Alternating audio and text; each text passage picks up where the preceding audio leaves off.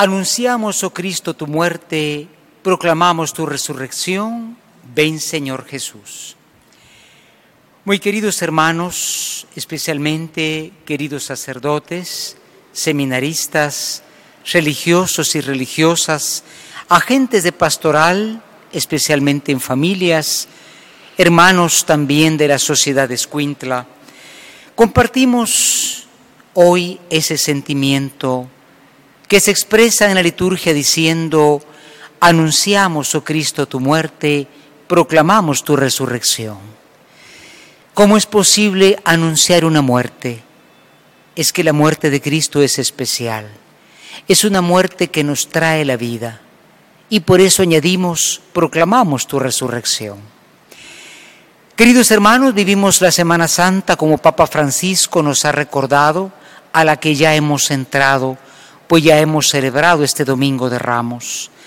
Una Semana Santa muy dura, muy dura porque no podemos tener las celebraciones tan hermosas de siempre, pero dura también por esa pandemia del coronavirus a nivel mundial.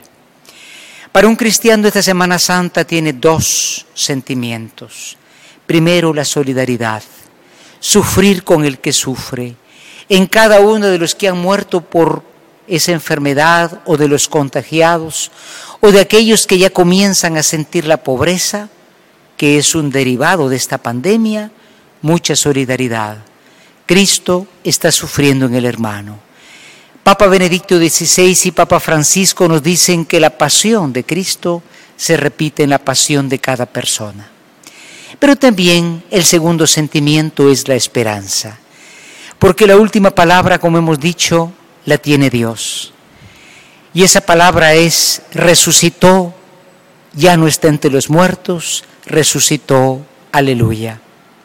La palabra que diremos después de 40 días de no recitarla, alabemos a Yahvé, porque esta historia no terminará mal, terminará bien por la victoria del Señor. Aún así quisiera, queridos hermanos, pues recordar algunos elementos importantes. Repito, las normas sanitarias son importantes, quedarse en su casa, es la manera comprobada mundialmente por creyentes, por no creyentes, para evitar esta enfermedad. Quedarse en casa no es sabroso. Estamos hechos a la actividad, a las agendas, a las salidas y a las entradas. Hay quien sale solo por dar una vuelta. Hoy no se puede y no se debe moralmente. No expongamos a los ancianos, a los niños, trayendo la enfermedad a nuestra casa. Hay tantas normas sanitarias que sobran, me permito hacer referencia a ellas. Conllevar sobre todo, pues, esa responsabilidad moral, hermanos, de no pecar de acaparamiento.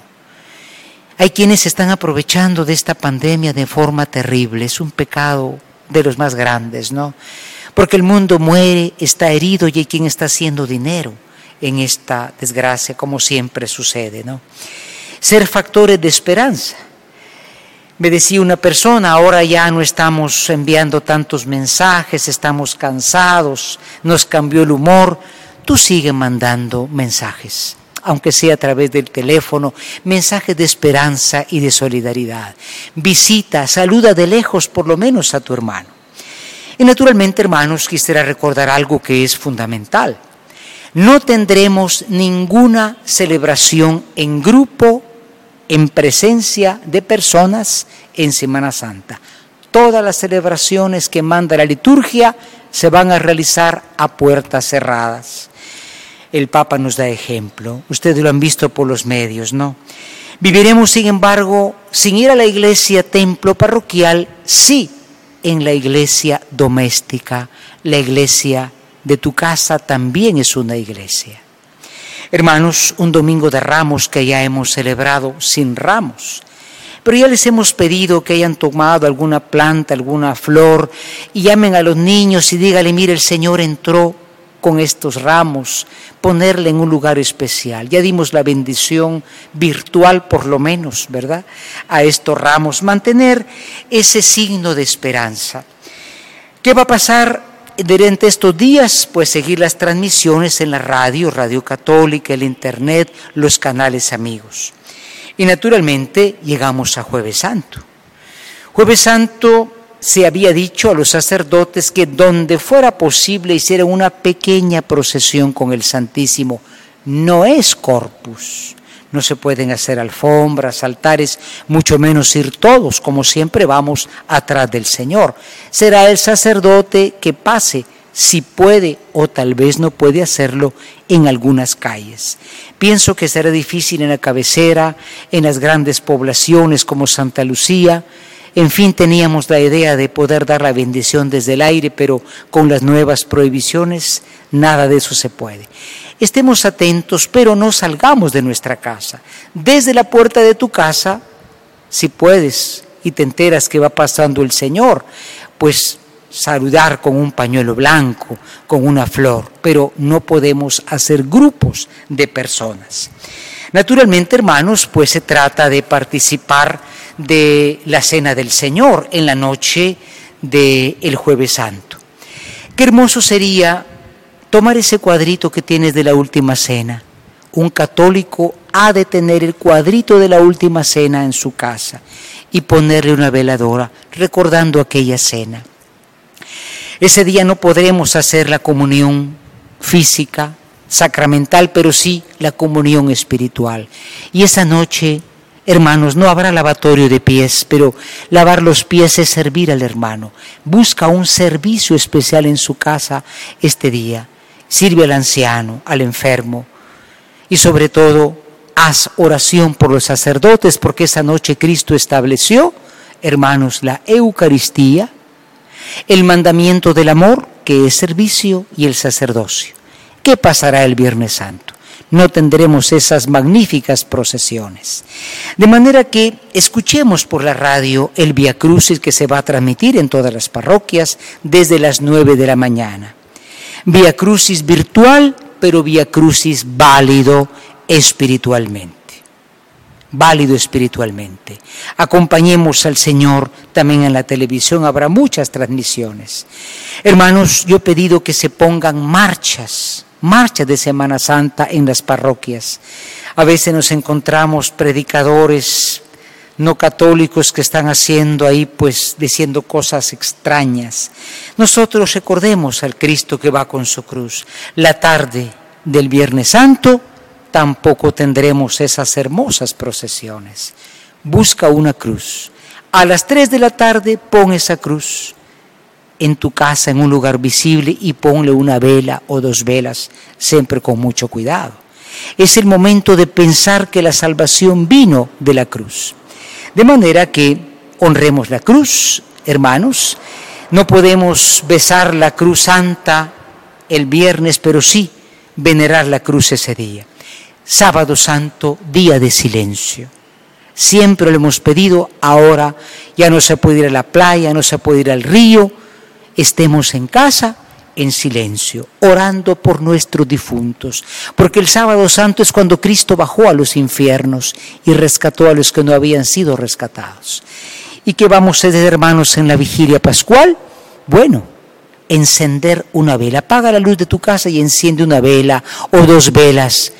Y cuando los niños te pregunten por qué encendemos velas y no la luz, porque Cristo, luz, venció la oscuridad enciende una vela, ponle flores a esa vela. El domingo de Pascua, ese día, pues sí, por lo menos de palabra, felicitémonos unos a otros, queridos hermanos. Y naturalmente, hermanos, que todo esto nos lleve pues a tal vez a quemar algunos cohetes en la mañana de Pascua, ¿por qué no? Se sonarán las campanas, se están sonando todos los días a las doce, porque Cristo venció a la muerte. Que sea una Semana Santa de solidaridad entraste a la cuarentena sin quererlo, que salgas de la cuarentena mejor, más humano, más cristiano. Siempre decimos no tengo tiempo para orar, ahora lo tienes, ahora lo tenemos. Y naturalmente, queridos hermanos, preparémonos porque desde ahora se prevén algunas colectas de solidaridad. Los sacerdotes también, pues qué bueno sería que les apoyáramos también para su propio sostenimiento, pero habrán también los más pobres. Esta pandemia nos asegura una pobreza que tardará varios meses en volver a reactivarse. Caerán las remesas, caerán muchas cosas, pero que no decaiga el ánimo, porque esta historia termina bien con la Pascua de Resurrección del Señor. El domingo 12, toda América Latina se va a consagrar a la Virgen de Guadalupe. El, llevaremos algunas vejigas aquí desde Catedral el domingo a las 12 aunque la situación sea un poco todavía de encierro, porque la Virgen de Guadalupe nos dice, ¿acaso no estoy yo aquí, que soy tu madre? Estemos atentos a este domingo 12 de abril. Y a María Santísima le encomendamos desde ahora esta situación que vivimos y lo hacemos con confianza, porque ella es Madre de la Iglesia, salud de los enfermos y patrona de nuestra tierra de Escuintla. A la Inmaculada Concepción le decimos, bajo tu amparo nos acogemos, Santa Madre de Dios. No desprece nuestras súplicas de nuestras necesidades, ante libre de todos los males, oh Virgen gloriosa y bendita, así sea. Les bendiga a todos el Padre, el Hijo y el Espíritu Santo. Amén.